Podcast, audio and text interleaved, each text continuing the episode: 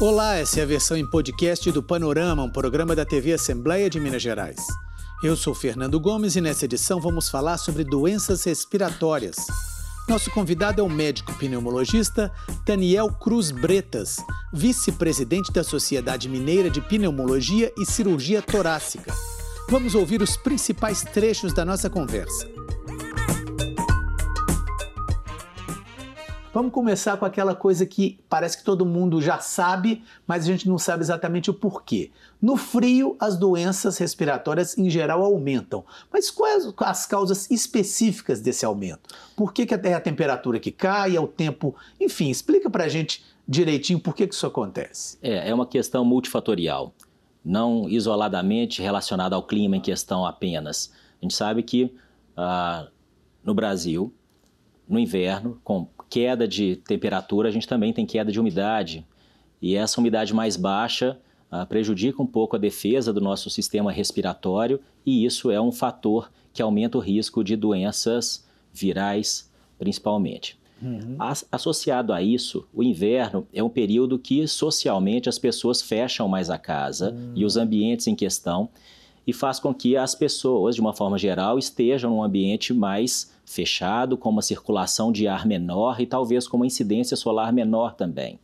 É esse período, então, de maior aglomeração em ambientes fechados que propicia uma replicação viral e uma transmissibilidade um pouco maior às pessoas. Então, dessa forma, aumentando o número de casos de doenças respiratórias. Pois é, uma coisa que as pessoas também geralmente têm dúvida é a diferença entre gripe e resfriado. Ah, eu estou gripado, ah, eu estou resfriado. É a mesma coisa? Não, é diferente. O resfriado comum, ele pode ser causado por uma série de vírus, os sintomas normalmente são mais brandos, são sintomas mais relacionados às vias aéreas superiores. Então você vai ter coriza, dor de garganta, um mal-estar geral, uh, eventualmente tosse seca, e a gripe já é uma infecção causada pela influenza, uhum. uma infecção mais intensa, com quadro febril mais acentuado e com sintomas respiratórios maiores, tosse mais persistente e uma possibilidade para evolução para casos mais graves de pneumonias virais de uma forma geral. Pois é, essa é outra questão. Fala-se que a gripe ou um resfriado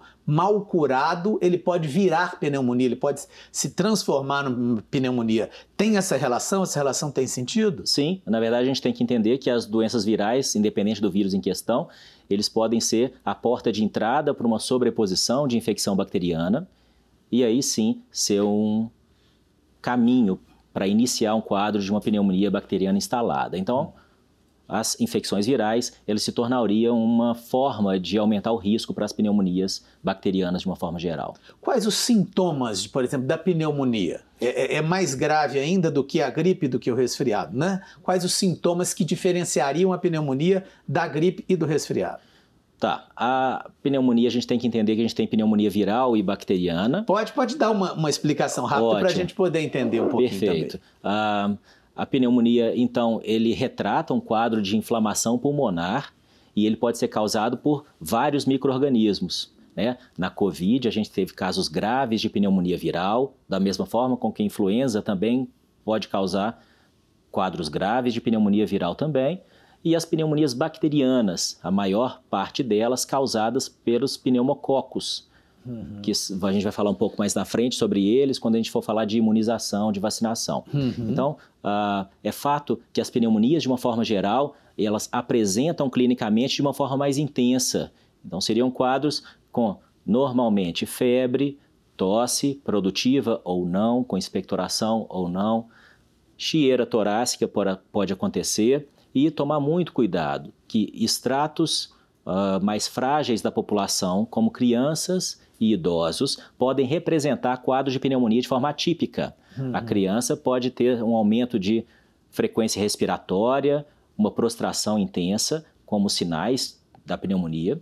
E os idosos, muitas vezes, podem não ter esses quadros típicos também de tosse produtiva, dor torácica, e falta de ar e pode representar apenas uma diferença da sua situação uh, cognitiva, às vezes confusão mental, rebaixamento de nível de consciência e alteração do seu habitual, além de prostração também. Agora, uhum. uma questão que a gente tem tentando incentivar cada vez mais é vacinação. A gente tem observado que o nosso alvo de pacientes e de população vacinada tem ficado muito aquém do que a gente espera. E isso pode ser uma justificativa para o aumento de doenças respiratórias de uma forma geral. A gente vê na estatística um aumento de pneumonia, mas de descompensações de asma, de DPOC, bronquiolite uhum. e casos de bronquite aguda.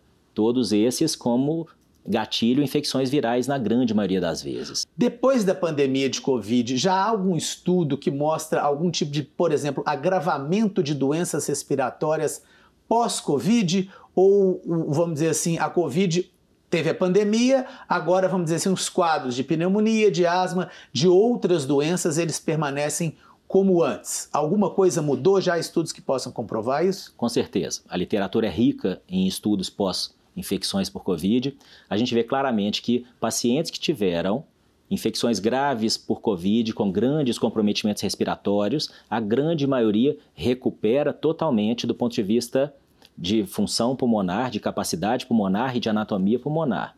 É uma minoria de pacientes que ficariam com alguma fragilidade pulmonar ou um estado uh, definitivo né, de uma doença intersticial pulmonar ou uma fibrose pós-Covid. Isso é raro, a grande maioria há uma recuperação completa.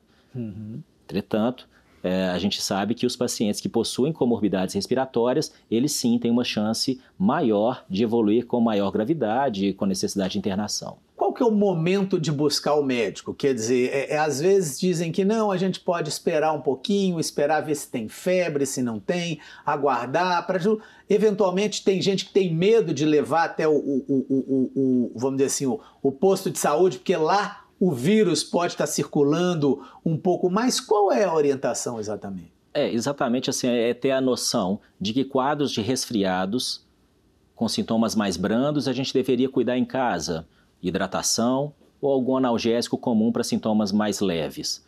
A hora de buscar atendimento médico talvez seria aquele momento com uma febre mais persistente, desconforto respiratório, falta de ar, uma repercussão maior do estado geral, uma prostração muito intensa, mas que inicialmente esses quadros mais brandos a gente manejaria em casa com hidratação e analgésico comum, se for o caso. Perfeito.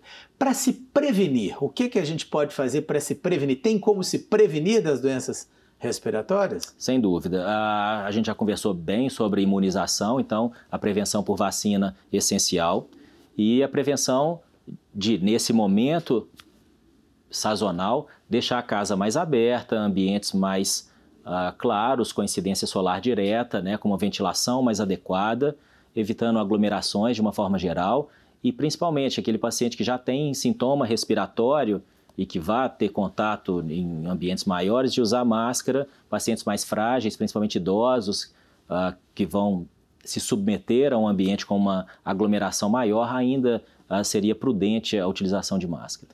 Estamos chegando ao finalzinho da entrevista. O que mais que eu gostaria de, de colocar que a gente eventualmente não tenha conversado? Algum recado para o nosso espectador aí que está nos assistindo, que tem um filho ou que tem alguém idoso em casa que pode se, né, ser mais suscetível às doenças respiratórias? Já que a gente está gravando esse programa um pouquinho antes do início do inverno, quais as, as considerações finais aí para quem nos assiste? É, bom, eu acho que é de extrema importância a sua necessidade de manter suas comorbidades, isso para a faixa etária geriátrica, sempre muito bem controladas. Então, aquele paciente diabético que esteja com a diabetes bem controlada, o portador de DPOC, o asmático, que siga seu tratamento da melhor forma para que a gente encare esse período de inverno e de um risco maior de infecções respiratórias de uma forma melhor.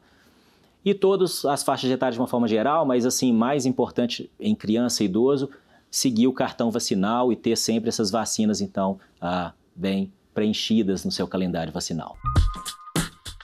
Esse foi o podcast do Panorama, um programa da TV Assembleia de Minas Gerais.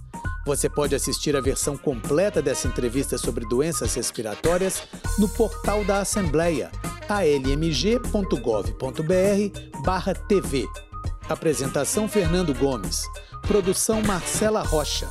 Edição Leonora Malar e edição de áudio Jean Miranda.